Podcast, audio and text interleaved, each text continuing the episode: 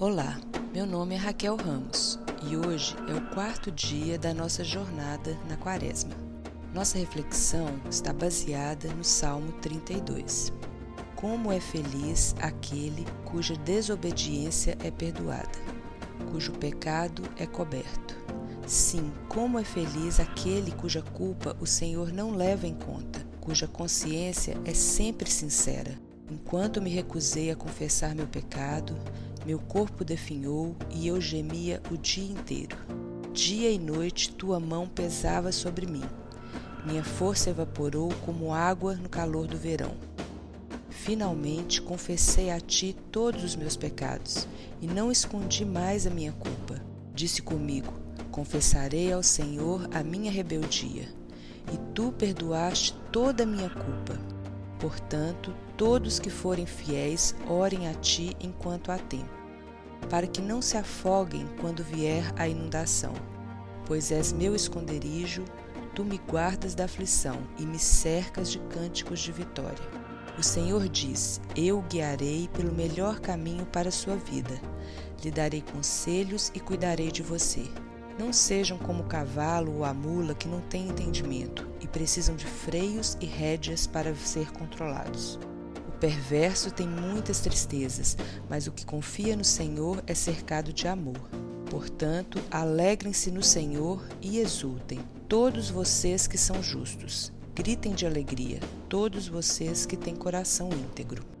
Este salmo, escrito por Davi, é um dos salmos penitenciais usados na igreja primitiva. É um salmo que nos traz a importância da confissão e ação de graças. É um salmo que traz o peso e consequência da culpa, mas nos lembra da graça e alegria do perdão. Davi quer deixar muito claro que Deus nos ajuda e nos conduz quando somos obedientes, submissos e pacientes, mas Ele não tem compromisso quando nossas atitudes simplesmente refletem uma busca de confirmação das nossas próprias decisões e vontades. Nessa jornada na Quaresma, fomos convidados e desafiados de uma forma intencional a refletirmos nos últimos 40 dias da vida de Jesus aqui na Terra. Por que é tão importante trazermos o reconhecimento e confissão de pecados, já que Jesus Cristo, a razão da nossa devoção, não experimentou o pecado? É porque todo o sofrimento e privação que ele passou foi em razão do meu e do seu pecado. Através desse salmo, Davi quer nos lembrar que não existe vida sem reconhecimento e confissão do nosso pecado. Mas, principalmente, assim que isso se torna uma realidade em nossa existência, não há maior alegria ou esperança. O Senhor nos garante que cuidará de nós e nos guiará pelo melhor caminho. Talvez você, como eu, já tenha vivenciado muitas quaresmas e páscoas. À medida que o tempo passa, nos acostumamos com a excepcionalidade do que ocorreu.